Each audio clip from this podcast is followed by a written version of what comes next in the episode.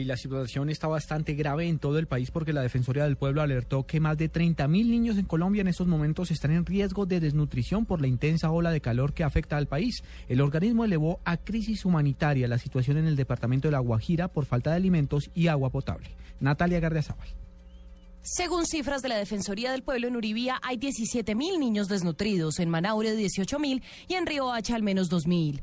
El defensor del pueblo, Jorge Armando Talor, aseguró que no están haciendo una advertencia, sino que están haciéndole un llamado al gobierno para que implemente un plan de choque. Ya no son los animales los que están en riesgo, ya lo que está en riesgo es la vida de los niños, la vida de la comunidad. Y por eso hemos planteado al gobierno nacional una planeación, una intervención en 117 municipios, en 22 departamentos que van a enfrentar una problemática con el servicio fundamental del agua. Hay un número importante de niños que según instituciones como el Bienestar Familiar denuncian la desnutrición. La Defensoría denunció además que en muchos casos la supervivencia está en manos de los niños, donde tienen que salir desde las 6 de la mañana a conseguir agua para sus familias.